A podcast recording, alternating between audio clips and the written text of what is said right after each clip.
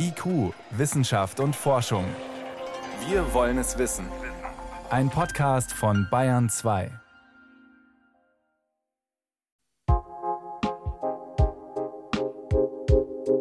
Kobalt, Nickel und Lithium. Vor allem diese drei Metalle machen eine Lithium-Ionen-Batterie teuer. Viel zu wertvoll, um sie nach Gebrauch einfach wegzuwerfen. Noch geht es weniger um Batterien von Elektroautos, deren Zeitalter ja gerade erst beginnt, sondern zum Beispiel um die ausgedienten Akkus aus Alltagsgeräten wie Handys oder Laptops. Da kommt europaweit noch viel zu wenig zurück. Die landen teilweise in Hausmülltonnen. Zum Teil gibt es da große Defizite, aber bei den Elektroschrottaufbereitern, die diese Batterien nicht ambitioniert genug entnehmen. Also es liegt hier an der Sammlung und Entnahme. Matthias Buchert leitet den Bereich Ressourcen und Mobilität am Öko-Institut in Darmstadt. In einer Studie für das Umweltbundesamt hat er festgestellt, nicht einmal die Hälfte der Batterien und Akkus werden in Europa bisher recycelt. Das sollte sich dringend ändern, findet er. Nur technisch ist das alles andere als einfach. Lithium-Ionen-Akkus. Die hohe Kunst des Batterierecyclings. Eine Sendung von Helmut Nordwig. Kobalt. In reiner Form schimmert es wie Eisen, ist aber härter als Stahl. Ein sehr festes und zähes Metall. Kobalterze gibt es vor allem in der Demokratischen Republik Kongo. Doch dort wird nicht genug abgebaut für den rasch steigenden weltweiten Bedarf, so dass Experten schon Mitte dieses Jahrzehnts Versorgungsengpässe für möglich halten. Problematisch ist außerdem, dass Kobalt im Kongo häufig durch Kinderarbeit gewonnen wird. Bei uns wird ein Kilogramm Kobalt für etwa 30 Euro gehandelt. Nickel kostet nur etwa ein Drittel davon. Das Metall hat ganz ähnliche Eigenschaften wie Kobalt. Es glänzt silbrig und lässt sich bestens schweißen oder auswalzen. Nickelerze kommen zum Beispiel auf Kuba vor, auf den Philippinen und in Indonesien. Indonesien hat im Herbst 2019 einen Ausfuhrstopp verhängt, weil die Förderung den Bedarf nicht mehr decken konnte. Ein Alarmsignal für unsere Industrie. Lithium und nicht Lithium, wie viele sagen, ist völlig anders. Ein extrem leichtes Metall mit äußerst beweglichen Teilchen, die in den Akkus hin und her wandern und so für den Stromfluss sorgen. Reines Lithium gibt es kaum, es kommt vor allem als Salz vor, etwa in Seen in Südamerika. Aus ihnen wird in großem Stil Lithiumsalz gewonnen, das auf dem Weltmarkt für rund 35 Euro pro Kilogramm gehandelt wird. Nicht einberechnet sind die enormen Umweltschäden, die durch den Abbau entstehen. 11 Kilogramm Kobalt, 32 Kilo Nickel und 6 Kilo Lithium stecken im Schnitt in der Antriebsbatterie eines Elektroautos. Dazu kommen noch 10 Kilogramm Mangan. So ein Lithium-Ionen-Akku ist ziemlich kompliziert aufgebaut. Was alles drinsteckt, das zeigt ein Besuch beim Batterieforschungslabor des Zentrums für Sonnenenergie und Wasserstoffforschung in Ulm. Gerade stellt der Ingenieur Stefan Rössler eine Maschine ein, die das Ausgangsmaterial für einen der Pole der Batterie zusammenmischt. Unter anderem Lithium, das dieser Batterie ihren Namen gegeben hat, und außerdem Nickel, Mangan, Kobalt. In der Vergangenheit waren das in gleichen Teilen, also da spricht man von 111. In der nächsten Zellgeneration 811, das heißt acht Teile Nickel, ein Teil Mangan, ein Teil Kobalt. Nur noch ein Zehntel an Kobalt steckt also in einem Batteriepol der Zukunft. Früher war es wesentlich mehr, ein Drittel. Das soll der Industrie wenigstens eine Zeit lang Luft verschaffen, damit Kobalt nicht ganz so schnell ausgeht. Die Ulmer erproben das. In Gefäßen, die aussehen wie große Milchkannen, werden die Metallpulver sorgfältig mit ein bisschen Wasser zu einer grauen Paste gemischt. Ein Stockwerk höher, dann ein Raum so groß wie eine Turnhalle. Hier geschieht, was später über die Qualität der Batterie entscheidet. Die Elektroden werden beschichtet. Das sind die Pole der Batterie. Über einer großen Rolle Alufolie platziert ein Forscher im Blaumann gerade eine Düse. So ähnlich wie man Spritzgebäck macht, wird hier die graue Paste in einer dünnen Schicht auf der Folie abgelegt. Da sehen wir einen Kollegen gerade, hier die Beschichtungsdüse einstellt. Es ist sehr wichtig, dass auf jeder Fläche gleich viel von dem Aktivmaterial liegt, dass also die Ladung von der Batterie über das ganze Elektrodenband gleichmäßig verteilt ist.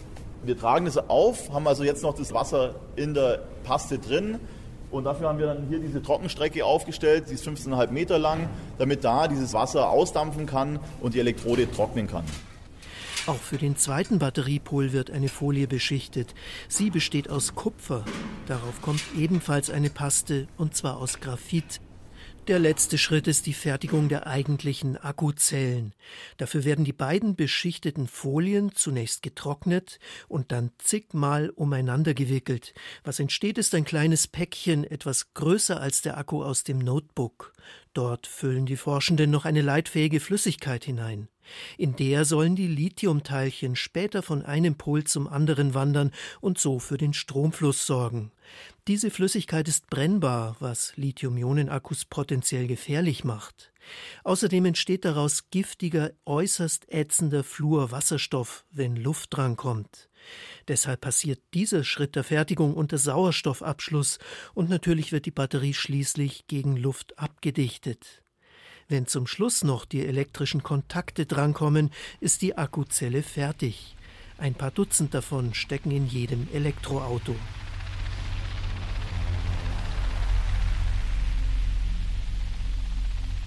Einen Lithium-Ionen-Akku sollte man also lieber nicht selbst zerlegen.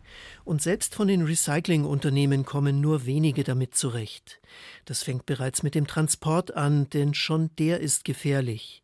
Zwar werden die ausgedienten Akkus entladen, es holt sich also immerhin niemand einen Stromschlag. Aber trotzdem steckt noch viel Energie drin, berichtet Frank Treffer. Er leitet das Batterierecycling bei der Firma Umicore und arbeitet an deren Standort Hanau. Jeder Transport von einer Lithium-Ionen-Batterie ist ein Gefahrguttransport, völlig unabhängig, ob die Batterie beschädigt ist oder nicht. Als Recycler kennen wir die Batteriehistorie nicht. Eine gemeinsame Risikoanalyse wird da notwendig, um halt wirklich zu erkennen, wo sind die Risiken und was kann man dagegen tun, damit der Transportweg gesichert ist und letzten Endes auch die Lagerung bei uns. Das bedeutet, zusammen mit der Batterie muss der Kunde, etwa ein Autohändler, einen umfangreichen Fragebogen abgeben. Wie alt ist der Akku? Wie oft ist er etwa aufgeladen worden? Und um welchen Batterietyp handelt es sich überhaupt? Von welchem Hersteller stammt er? Es sind nämlich hunderte verschiedene Arten von Batterien auf dem Markt. Abgesehen davon, dass so das Recycling selbst schwierig ist, auch die Gefahrenpotenziale sind ganz unterschiedlich. Im Extremfall muss ein Akku explosionssicher verpackt werden für den Transport ins Recyclingwerk. Dort beginnen dann Fachleute damit, die Batterie zu demontieren unter einer Schutzatmosphäre, damit keine Luft drankommt. Da kann man davon ausgehen, dass im Schnitt ungefähr 60, 70 Prozent der Menge in diesem Batteriesystem tatsächlich Batterien sind, also Batteriezellen oder Batteriemodule. Und der Rest sind dann Elemente aus den Versorgung, also des Kühlkreislaufs, der Verbindungstechnik oder Trägermaterialien, die Gehäuse nicht zu vergessen. Das sind alles Materialien, die eigentlich mit dem Batteriethema gar nichts zu tun haben. Die machen schon mal ein Drittel des Materials aus. Und das ist für die Recyclingbetriebe extrem praktisch. Eine EU-Richtlinie zum Batterierecycling schreibt nämlich vor, dass mindestens die Hälfte eines Akkus recycelt werden muss, bezogen auf sein Gewicht. Dass eigentlich die wertvollen Materialien Kobalt, Nickel, Lithium gemeint sein sollten, steht da leider nicht ausdrücklich drin. So wird die Richtlinie eben leicht erfüllt, weil das relativ schwere Stahlgehäuse, die Kupferkabel und Platinen so gut zu recyceln sind. Dazu werden die Batterien bisher von Hand zerlegt. Das dauert für jeden einzelnen Akku rund eine Stunde. Denn die Akkus für Elektroautos sind nicht so entwickelt, dass ihre Komponenten wiederverwertbar sind und schon gar nicht daraufhin optimiert. Immerhin gibt es wenigstens für diese großen Batterien ein funktionierendes Sammelsystem. Autohändler und Schrottverwerter liefern sie an spezielle Recyclingbetriebe. Aber es ist eben sehr viel Vorarbeit nötig, bevor das eigentliche Recycling des Batteriematerials überhaupt beginnen kann. Und oft noch ein Transport. So zerlegt Umicore die Akkus unter anderem in Hanau. Die wertvollen Metalle werden aber zentral in Antwerpen zurückgewonnen und aus ganz Europa dorthin gefahren.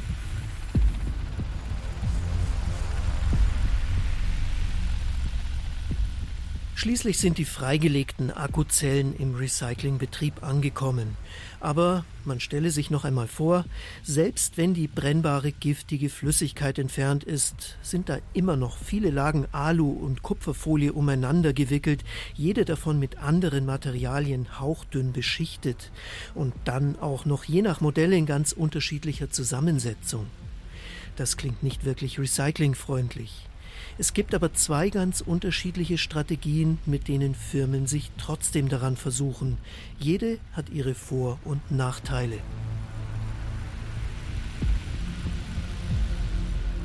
Strategie 1. Die bunte Mischung einfach einschmelzen. Bei dem Recycling an sich ist es so, dass die Wirtschaft letzten Endes von dem Recycler auch eine gewisse Wirtschaftlichkeit verlangt. Und die zwingt, auf robuste Verfahren zurückzugreifen. Das heißt also, wir müssen dafür sorgen, dass wir alle möglichen unterschiedlichsten Batteriesysteme oder Batteriezusammensetzungen verarbeiten können in einem Recyclingprozess. Robust heißt bei Umicore, nachdem die Batteriezellen vom Gehäuse befreit sind, von den Kabeln und allem, was sonst noch an Peripherie dranhängt, geht es ab in den Ofen bis bei rund 1000 Grad Celsius die Metalle zu schmelzen beginnen. Der Prozess läuft ziemlich ähnlich ab wie die Stahlherstellung in einem Hochofen. Und deshalb haben wir auch diesen Schmelzprozess als ersten Schritt gewählt, weil dort die Möglichkeit besteht, durch dieses Verfahren metallurgisch Materialien aufzukonzentrieren, sodass wir dann am Schluss ein Konzentrat herstellen von den Materialien, die uns wert sind vor allem Kobalt, Nickel und Kupfer. Die sind nach dem Schmelzen noch vermischt und können dann auch voneinander getrennt werden, indem man sie zum Beispiel mit verschiedenen Säuren behandelt. Wenn Sie danach fragen, wie die Rückgewinnungsquote der einzelnen Elemente ist, jetzt gerade speziell für Kobalt und für Nickel zum Beispiel, das sind deutlich höher als 90 Prozent. Einen Nachteil hat das Hochtemperaturverfahren aber, der Schmelzofen braucht enorm viel Energie. Immerhin einen Teil davon bringen die Lithium-Ionen-Akkus selbst mit. Einer der Pole ist ja mit Graphit beschichtet, also mit Kohlenstoff, der bestens brennt, dabei aber leider das Treibhausgas Kohlendioxid freisetzt. Auch sonst entstehen bei dem Recyclingprozess Abgase, die teilweise aufwendig gefiltert werden müssen. Zusammen mit dem hohen Energiebedarf führt das dazu, dass sich das Verfahren bisher nicht rechnet. Rein wirtschaftlich lohnt es sich immer noch eher, die wertvollen Metalle irgendwo auf der Welt abzubauen, Kinderarbeit und Umweltschäden inklusive. Anders wäre das, wenn sehr viele Akkus in den Ofen wandern würden. Ist bis jetzt aber nicht so, denn die Elektromobilität beginnt ja gerade erst.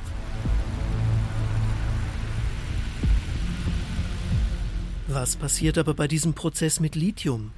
Von diesem Metall ist zwar weltweit noch für lange Zeit genug vorhanden, vor allem in Salzseen in Südamerika, aber der Abbau für unsere E-Autos zerstört dort ganze Landstriche. Schon deshalb ist es wichtig, auch für Lithium Recyclingverfahren zu entwickeln. Wirtschaftlich hat das keine hohe Priorität, weil Lithium längst nicht so teuer ist wie Nickel oder Kobalt. Beim Schmelzprozess landet es in der Schlacke, zwar kann man Lithium dort im Prinzip auch noch herausholen, Umicore tut das nach eigenen Angaben auch. Fachleute, etwa von der TU Braunschweig, sagen aber, für nennenswerte Mengen an Lithium muss man einen extrem hohen Aufwand treiben. Sie haben deshalb einen anderen Weg mitentwickelt, um Lithium-Ionen-Akkus zu recyceln.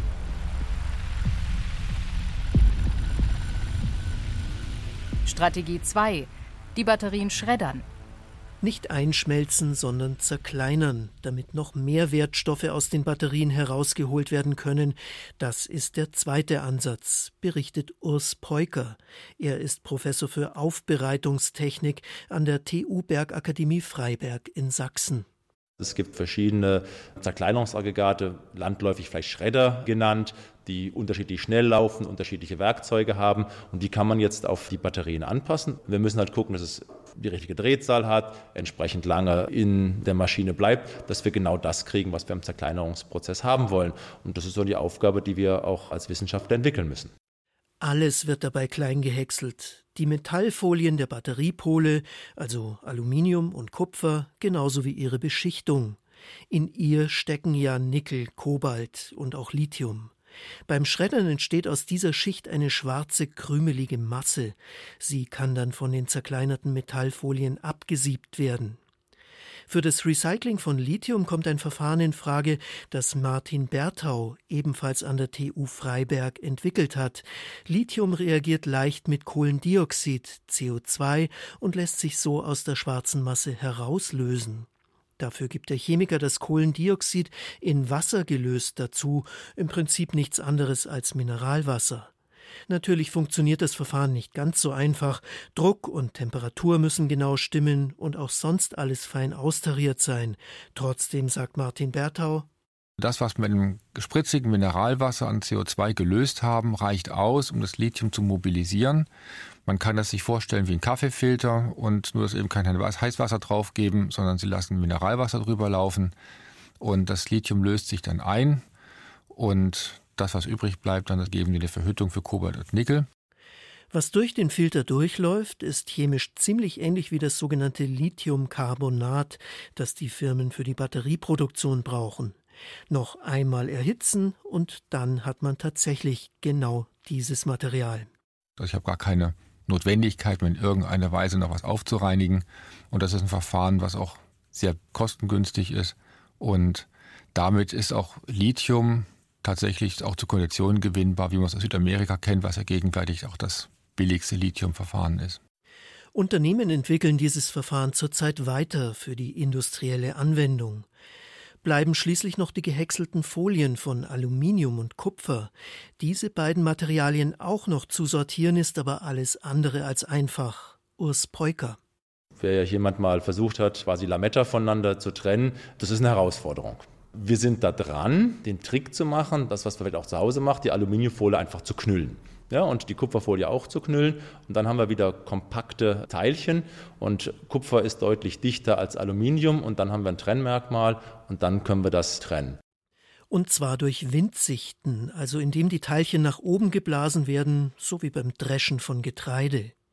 Das schwerere Kupfer fällt dabei schneller wieder nach unten als Aluminium, das noch eine Weile in der Luft trudelt. Mit der Zeit erreichen die Forschenden so, dass die beiden Metalle jeweils fast rein vorliegen.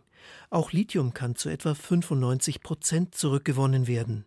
Recycling ist immer dann für die Leute interessant, wenn man quasi irgendeinen Schrott kauft, einen Abfallstoff und die Chance hat, was rauszuziehen, was man besser verkaufen kann. Wenn Nickel und Kobalt ordentlich vergütet werden und auch der Kupferpreis gut ist und die Qualitäten auch in Aluminium erreicht werden, das, was man mit einer schwarzen Null fahren kann und alle Betriebs- und Abschreibungskosten hinkriegt. Die Firma Düsenfeld im niedersächsischen Landkreis Peine arbeitet seit 2018 mit der Schreddertechnik. In Salzgitter hat Volkswagen Anfang 2021 eine Pilotanlage in Betrieb genommen, die mit dieser Methode pro Jahr rund 3000 Antriebsbatterien von Elektroautos recyceln soll. Noch fallen aber längst nicht so viele an, heißt es bei dem Konzern. Insgesamt ist das Verfahren durch die vielen Schritte wesentlich aufwendiger als das Einschmelzen der Batterien, doch es können mehr Wertstoffe zurückgewonnen werden.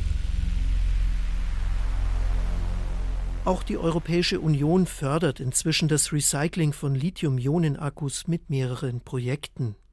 So haben sich seit Anfang 2020 mehrere Industrieunternehmen zusammengeschlossen, darunter die BASF, die Pasten für die Beschichtung der Batteriepole liefert. Schon zwei Jahre länger läuft ein Projekt, an dem die Fraunhofer Gesellschaft beteiligt ist. Bei deren Einrichtung für Wertstoffkreisläufe und Ressourcenstrategie in Hanau passen Wissenschaftler ein Verfahren an die Batterien an, das es schon gibt. Dabei müssen die Einzelteile nicht mehr von Hand getrennt werden, was mit hohen Kosten verbunden ist. Der Chemiker Johannes Öl erklärt, wie es funktioniert. Die Forschenden packen einfach die ganze Batteriezelle in einen Reaktor, so groß wie eine Waschmaschine, füllen den mit Wasser und legen Strom an. Dann knallt es, denn es entstehen Schockwellen, die hervorgerufen werden bei der Entladung einer großen elektrischen Spannung. Die werden in dem Medium Wasser dann hervorgerufen und treffen auf die Batterien, die wir in dem Reaktor haben. Und das Besondere an diesen Schockwellen ist, die greifen bevorzugt Schwachstellen der Materialien an. Das heißt, wir können damit verschiedene Materialien gezielt auseinanderbringen. Die Schockwelle kommt zustande, weil das Wasser durch einen Lichtbogen, sprich Blitz, sehr rasch erwärmt wird. Dadurch dehnt es sich enorm stark aus und diese Schockwelle wirkt wie ein Schlag auf die Batteriezelle. Wenn das viele Male wiederholt wird, bricht sie dort auseinander, wo die Verbindung am schwächsten ist. Die Schläge sind sehr kurz, man muss also insgesamt gar nicht besonders viel Energie reinstecken. Die Technik ist bewährt, zum Beispiel um Leiterplatten aus Computern oder Photovoltaikmodule zu zerlegen. Lithium-Ionen-Batterien sind aber viel komplexer aufgebaut. Die Wissenschaftler müssen sie rund tausendmal mit einem Stromstoß behandeln, bis schließlich die schwarze Beschichtung ganz von den Aluminium- und Kupferfolien abgelöst ist. Bisher machen die Forschenden ihre Versuche erst mit einzelnen Batterien, also in bescheidenem Maßstab. Aus Richtung Forschung ist es schon relativ groß, aus Richtung Industrie nicht erwähnenswert. Also es ist Pilotmaßstab, Technikumsmaßstab. Man kann damit zeigen, was möglich ist, aber es ist noch ein Stück von der Umsetzung entfernt. Das könnte sich aber schon bald ändern. In Hanau baut die Fraunhofer Einrichtung ein Zentrum für Demontage und Recycling für die Elektromobilität. Dort soll die Technik in großem Stil erprobt werden.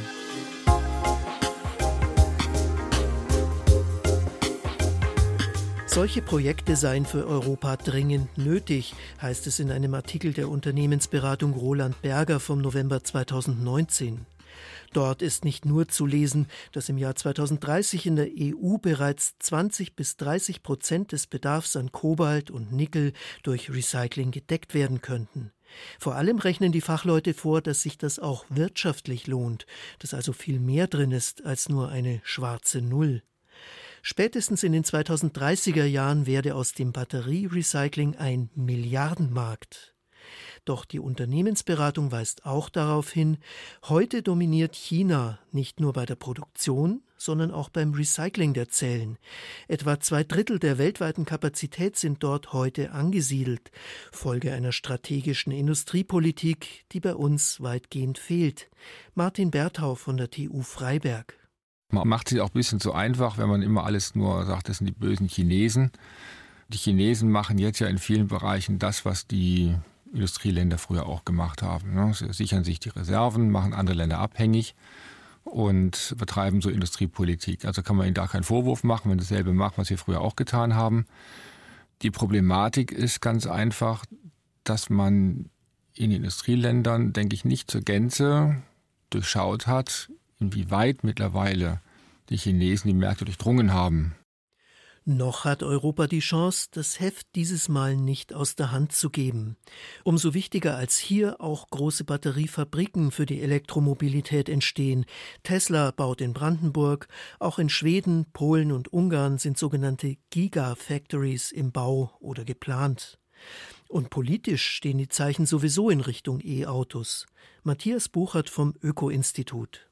Das ist eine Herausforderung. Es entwickelt sich da aber gerade, ich würde mal sagen, ein neuer Hightech-Zweig der Recyclingindustrie beim Recycling der Lithium-Ionen-Batterien, weil wir müssen uns vor Augen führen, dass das europaweit in den nächsten Jahren, Jahrzehnten von einigen tausend Tonnen, die wir im Moment im Jahr haben in Europa im Recycling, auf viele hunderttausend Tonnen ansteigen wird. Die Recyclingbetriebe, die es gibt, sehen den Bedarf, aber es sind zu wenige Unternehmen. Andere zögern mit dem Einstieg ins Batterierecycling, weil es bisher eben kaum Elektrofahrzeuge gibt und damit auch keine gebrauchten Akkus. Weil das Recycling sich also noch nicht lohnt, ist es richtig, dass die EU Projekte wie das in Hanau fördert und Unternehmen so den Einstieg erleichtert. Denn nur so können wir auch in Zukunft die knappen und wertvollen Rohstoffe optimal nutzen. Sie hörten in IQ Wissenschaft und Forschung Lithium-Ionen-Akkus, die hohe Kunst des Batterierecyclings. Eine Sendung von Helmut Nordwig. Die Redaktion hatte Thomas Morawetz.